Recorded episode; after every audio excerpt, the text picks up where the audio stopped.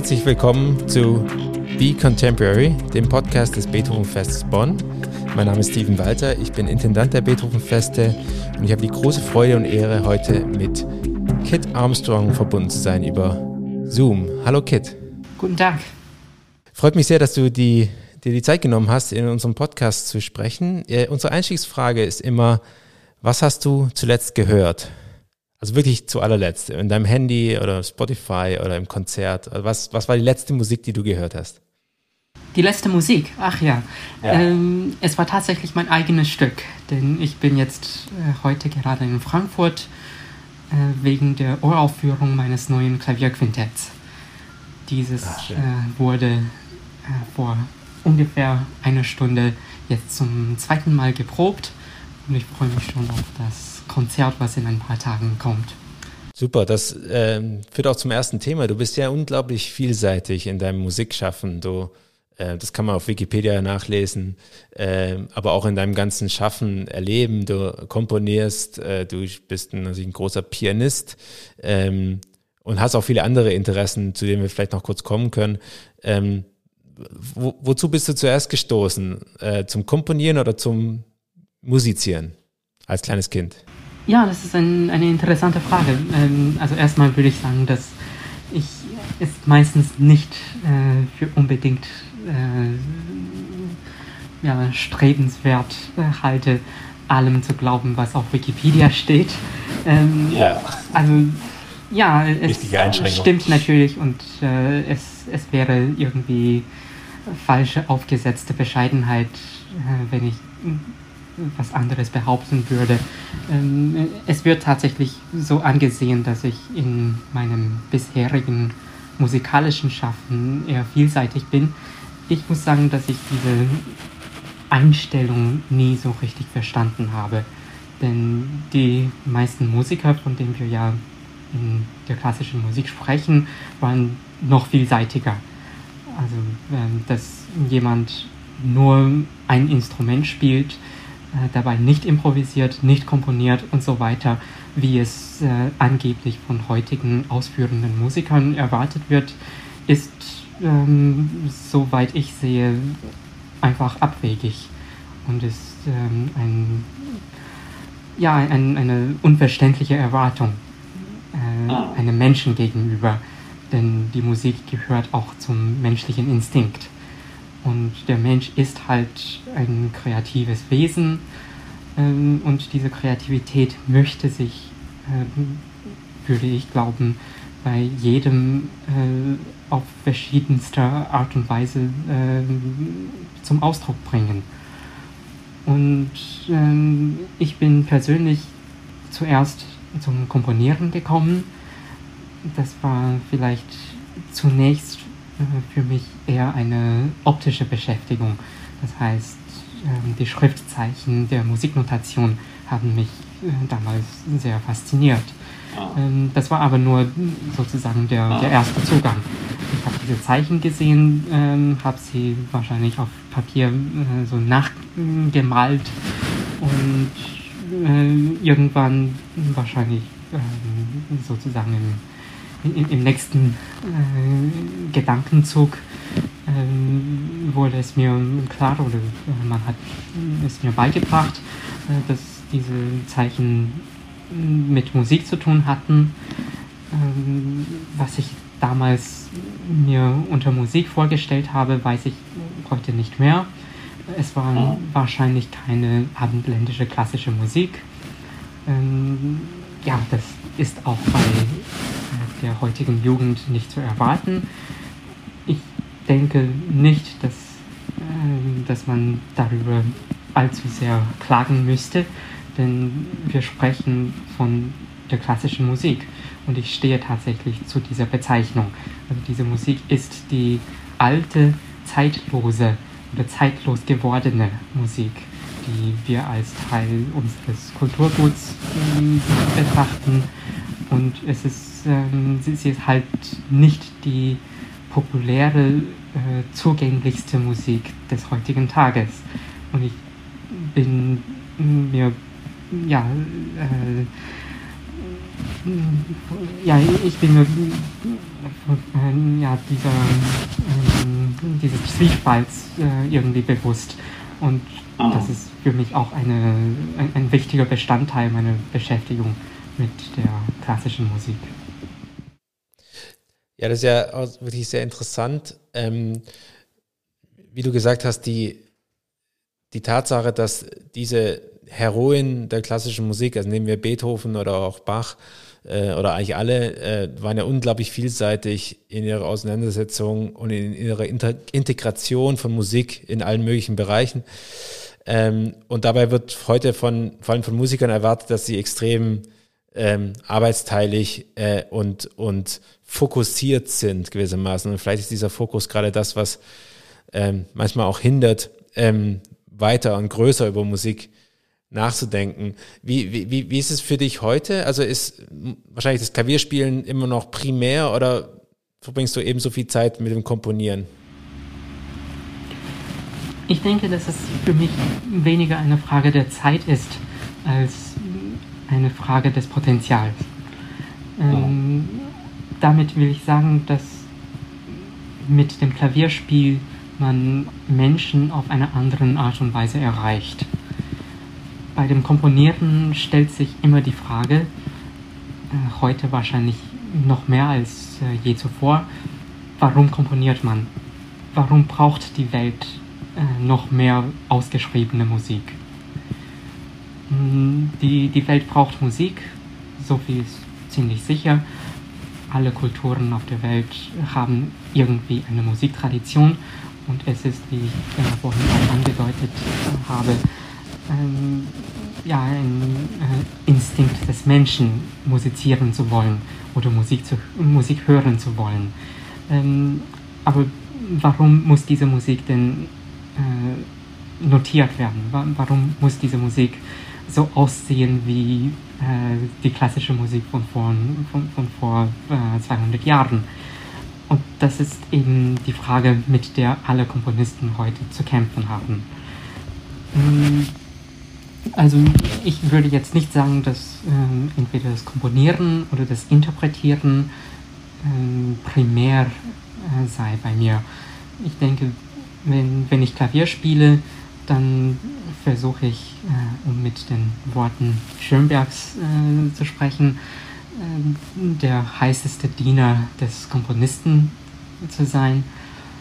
Und wenn ich dann komponiere, versuche ich äh, diese äh, eben erwähnte Frage auch mm, ja, nach meinem Wissen, nach meinem Können und nach meiner äh, aktuellen Verfassung äh, zu lösen. Hm. Und was ist dein Zuhause, wenn man das so sagen möchte, ähm, im Repertoire? Oder gibt es da auch nur eine große großes, weites Feld, das dich interessiert. Du spielst ja zumindest ausweislich deiner Programme und deiner Aufnahmen auch ein großes Spektrum von Barockmusik bis natürlich zeitgenössischem.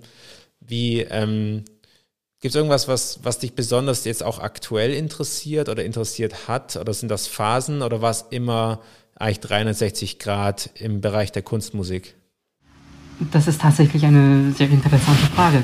Ähm, ist denn die Musikliteratur unglaublich groß oder unglaublich klein. Das ja. kann man so oder so sehen. Es gibt ja Menschen, das, das ist wahrscheinlich sogar die Mehrzahl, äh, ja, Menschen, die sagen würden, alle klassische Musik klingt gleich. Und äh, ich habe das äh, persönlich nicht äh, so empfunden, äh, selbst am Anfang es gibt dann aber auch die andere Ansicht, dass äh, gerade in der klassischen Musik wir so eine Bandbreite äh, vor uns haben, aufgrund der Tatsache, dass es wirklich fast äh, ein Jahrtausend Musikgedanken darstellt. Das heißt, äh, wir haben heutzutage wahrscheinlich zum ersten Mal in der Geschichte die Möglichkeit, Gedanken ähm, also jetzt äh, sage ich das etwas genauer, Partituren und äh, Musikwerke, die in einer Notation äh, überliefert sind, die so genau ist, dass wir wirklich ähm, ja, die, die Werke und, dessen, und deren Gefühle nachempfinden können. Äh, ja, dass, dass wir wirklich solche Werke in dieser Genauigkeit aus mehr als fünf Jahrhunderten äh, reproduzieren können. Und das ist wirklich etwas, was äh, für mich die klassische Musik von heute sehr besonders macht. Äh, so war die klassische Musik vor selbst 100 Jahren nicht, geschweige denn vor 200 Jahren, also zu Beethovens Zeiten. Da wurde keine Musik außer der damals äh, zeitgenössischen äh, öffentlich aufgeführt. Ähm, das ist heute natürlich anders und ich denke gerne an dieses äh, Zitat von Rachmaninow, äh, so sinngemäß, dass die, die, Musik sei genug für ein Leben, aber ein Leben sei nicht genug für die Musik. Ja. Ähm, aber ich möchte dieses Zitat äh, jedoch qualifizieren äh, durch die vielleicht etwas äh, gegenseitige äh, Aussage von Arthur Rubinstein. wer sich nur mit Musik beschäftigt, hat auch in der Musik nichts zu sagen. Also das sind so zwei ähm, Extremaussagen, ja. die meine persönliche Ansicht ziemlich gut ähm, eingrenzen, würde ich sagen. Ja, also das kann man dir jedenfalls nicht vorwerfen, dass du dich nicht mit anderen Sachen beschäftigt hast. Du hast nämlich, ähm, das ist ja auch bekannt, ähm, sehr ernsthaft ähm, verschiedene harte Wissenschaften verfolgt, äh, von Mathematik über, ich glaube, Physik und äh, Chemie und äh, woher stammt diese, dieses wissenschaftliche Interesse? Oder das ist natürlich auch ähm, letztlich eine Frage, ob zum Beispiel Mathematik eine Wissenschaft oder eigentlich eine, eine ästhetische Sache ist. Ähm, aber jetzt so am Beispiel der Mathematik vielleicht, was, woher rührt diese Faszination? Hängt das in irgendeiner Weise zusammen mit, mit der Musik oder ist das ein ganz eigenes Feld, das dich interessiert und fasziniert, was du ja wirklich, also bis hin zur wirklich sehr abstrakten, puren Mathematik weit verfolgt hast oder verfolgst? Ja, ähm, ich gebe dir recht, dass es äh, wirklich zwei verschiedene Sachen sind. Also die Naturwissenschaften, wo es doch sehr um Realität, äh, Realitätsbezüge geht. Das heißt, man versucht, äh, das zu erklären oder äh, das nachzuvollziehen, was man in der Wirklichkeit beobachten kann. Und äh, auf der anderen Seite gibt es äh, solche Sachen wie Mathematik, äh, wo es wirklich um reine Kreativität geht. Das heißt, man versucht Welten zu erfinden äh, in der eigenen Vorstellung, die äh, nichts mit der Wirklichkeit zu tun haben und gerade deshalb interessant sind. Ähm, und das, gerade deshalb äh, interessante Eigenschaften äh, aufweisen, die ähm, vielleicht durch äh, ganz langen und komplizierten und ähm, äh, komplizierte, lange, das weiß ich, ja, geniale äh, Gedankenschleifen äh, sich zum äh, größeren, komplexen bilden. Ähm, ah. Und äh, Sachen wie die Musik, die äh, vielleicht grundsätzlich ähnlich funktioniert. Also ah. Äh, warum ich mich für beides interessiere. Ähm, ich würde sagen, dass die Naturwissenschaften in diesem Sinne mein Zuhause sind. dann fühle ich mich irgendwie verankert. Und das ist äh, wahrscheinlich eine gesunde Basis ähm, für meine äh, Exkursionen in die andere Welt, wo, ja. wo, die Dinge halt nicht so gewiss sind. Und in der Mathematik ist das äh, wirklich so, mm, man nimmt sich etwas vor und hat am Anfang keine Ahnung und auch meistens keine Hoffnung, irgendetwas zu schaffen. In der oh. Musik ist das äh, mindestens so, dass man äh, sich auf äh, Tradition irgendwie äh, setzen kann. Man, man setzt einfach das fort, was schon mal gemacht worden ist. Und da kommt man zumindest zu einem ästhetisch zufriedenstellenden Ergebnis. Und vielleicht deshalb bin ich äh, jetzt in meinem Berufsleben eher Musiker geworden als Mathematiker, weil es eben oh. äh, dieser, die, diesen Weg des äh, geringsten Widerstands gibt und wo es halt immer diesen Basisweg gibt, wo man schnell und mühelos zu, einem, äh, zu einer Freude kommt.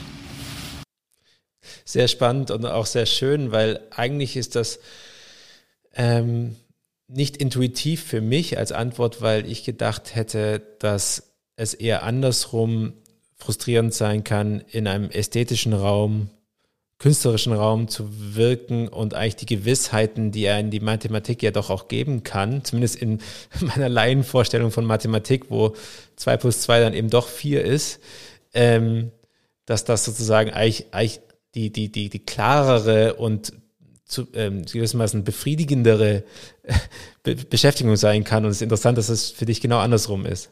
Ja, wenn man bei der Mathematik sich äh, auf Sachen beschränkt, die schon gelöst worden sind, ja, ist das ja. wie äh, in der Musik, wenn man einfach äh, hundertmal die Stelle übt, die man schon ja, kann. Ja, ja, schön. Ja. Ähm, wir sind ja das Beethovenfest und wir haben die große Freude, äh, dich auch im nächsten Jahr, wir hatten dieses Jahr schon mit dem Triple-Konzert dich zu Gast und jetzt nächstes Jahr eben am 10. Äh, September ähm, auch mit einem Solo-Recital, dort auch wieder mit Beethoven unter anderem. Was verbindest du mit diesem Komponisten? Das ist natürlich eine Ikone der Musikgeschichte äh, und aber was für, für, für dich ganz persönlich, was, was, was dein Bezug zum Werk Beethovens? Ich hatte letztes Jahr, also 2022, in dem zumindest laut eigener Aussage ähm, ähm, richtigen Jubiläumsjahr von Beethoven ein, äh, ja, die, die Gelegenheit gehabt, zusammen mit meiner Kollegin Franziska Hölscher ein Festival über dieses Thema zu planen. Ein Festival, ähm, über die, die Frage, äh, wer war Beethoven? Ähm, wie steht man als heutiger klassischer Musiker zu dieser Figur und zu deren Werk? Wir haben da drei Konzerte, eigentlich vier, also drei ähm, Hauptkonzerte und ein lockereres ähm, zusammengestellt äh, mit den, also mit äh, verschiedenen Aspekten die wir jeweils beleuchten wollten. Im ersten Konzert ging es um die erfinderischen Qualitäten und Taten des Beethoven. Er hat ähm, zum Beispiel äh, die Cellosonate erfunden und äh, man assoziiert äh, heute immer noch mit ihm diesen äh, aufbrechenden äh, Geist der immer versucht, Neues zu schaffen und mm, durch Erfindungen äh, neue Welten in der Musik zugänglich zu machen. Das war äh, oder das ist für mich wahrscheinlich auch die Qualität, die mich mm, am meisten beeindruckt und, und die ich am meisten bewundere, äh, dass Beethoven sozusagen die Tür zwischen dem ganz abstrakten Unverständlichen und dem jedem Menschen zugänglichen äh, geöffnet hat. Ähm, Im zweiten Konzert ging es dann um die zeitlose Qualität, die nicht zuletzt dadurch geprägt wurde, äh, im, im Fall Beethovens, ähm, dass er sich sehr für die alte Musik interessiert hat. Das war damals bei äh, ganz wenigen Komponisten der Fall.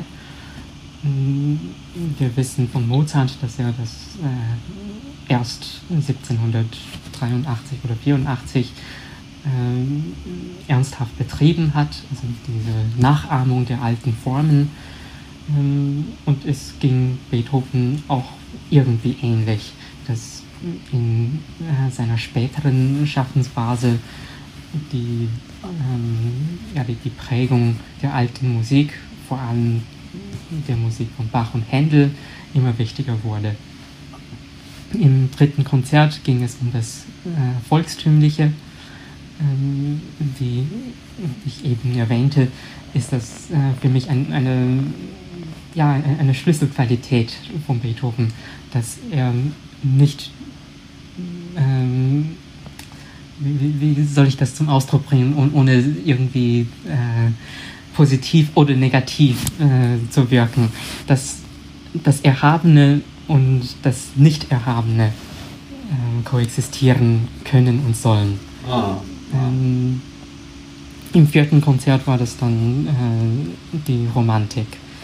Und ah. da kann man auf jeden Fall sagen, dass zumindest aus unserer Perspektive Beethoven auch eine maßgebende Figur in der Geschichte der Entwicklung der Musik gewesen ist, äh, die dazu geführt hat, dass ähm, der Komponist selbst zum Thema seines Werkes wurde. Ja, es ist sehr spannend. Ähm, auch die Tatsache, dass Beethoven für uns ja immer so ein Vektor in die Zukunft war. Äh, wir, wir, verstehen ihn sehr oft als derjenige, der sozusagen diese, diese Zukunft so geprägt hat. Dabei war er natürlich, wie jeder, von seiner Vergangenheit auch musikalisch sehr geprägt und eben, wie du gesagt hast, auch sehr interessiert. Ähm, das reflektiert sich auch in deinem schönen Programm, das du bei uns spielst. Ähm, da sind Werke von Johann Sebastian Bach eben aus dem wohltemperierten Klavier ähm, sagen, eingeschränkt in die in, in, in Sonaten von Beethoven. Wie, wie siehst du diese, diesen Zusammenhang jetzt Bach und Beethoven? Ich meine, er war ja, Bach war ja, oder, oder Karl Philipp Emanuel war ja sozusagen oder anders, Beethoven war Enkelschüler gewissermaßen von Karl Philipp, da gibt es auch eine direkte Linie. Ähm, aber wie, wie siehst du diesen Zusammenhang? Sind wir alle, genau, wir sind alle Kinder von Bach.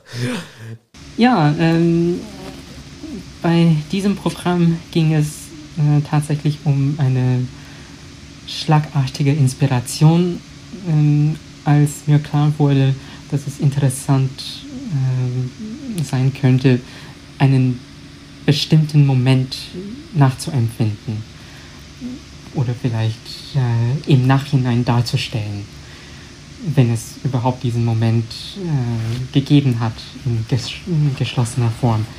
Ähm, es geht nämlich um ein Zitat Beethovens, wo er sagt, dass äh, für ihn das wohltemperierte Klavier von Johann Sebastian Bach die große Quelle der Inspiration sei und dass äh, jedes Mal beim Komponieren, äh, als er neue Ideen brauchte oder nach neuen Ideen suchte, ähm, öffnete er dieses Buch äh, des wohltemperierten Klaviers und äh, plötzlich äh, waren die Ideen dann anwesend.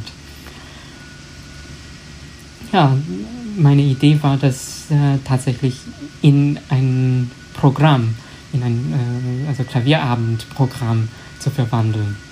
Die, diese, die, ja, die, diese erlebte Moment von, von Beethoven. Ja.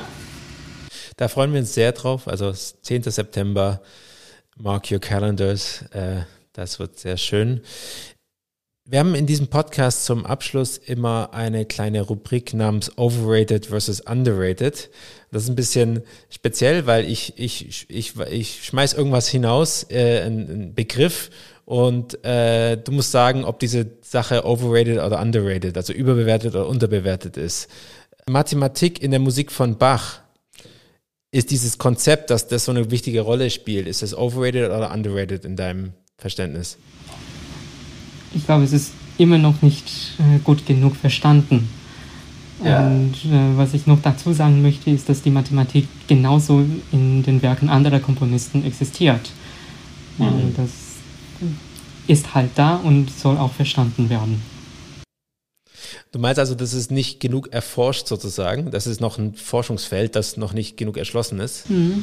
Ja, vielleicht ja. bei Bach etwas mehr als bei anderen Komponisten. Okay, ja, spannend. Ähm, amerikanischer Minimalismus, also die, das musikalische Genre, overrated oder underrated? Hm. Wenn du dich entscheiden müsstest. Es, es, war eine Revolution und ich denke, es war die, ja, der, der wichtigste Impuls in der Musik des, äh, des 20. Jahrhunderts, wenn man jetzt äh, 500 Jahre in der Zukunft blickt und sich fragt, was wird von uns bleiben. Also es ist auf, für mich auf keinen Fall underrated. Ja, spannend.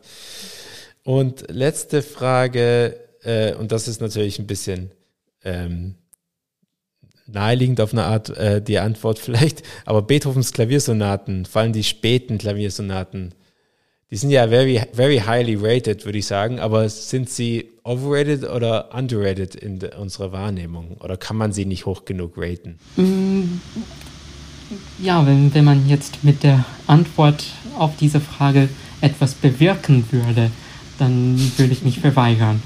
Denn, ja. also ich, ich denke, ich bin mit der Welt zufrieden. Ich bin auch äh, damit zufrieden, wie die Welt äh, diese doch sehr äh, ja, inhaltlichen und äh, ja, facettenreichen äh, Werke äh, gültig aufgenommen hat. Ja.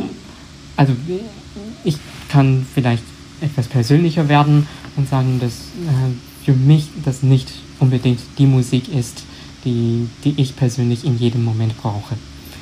Äh, ja. Aber ich brauche eine Welt, die diese Musik braucht.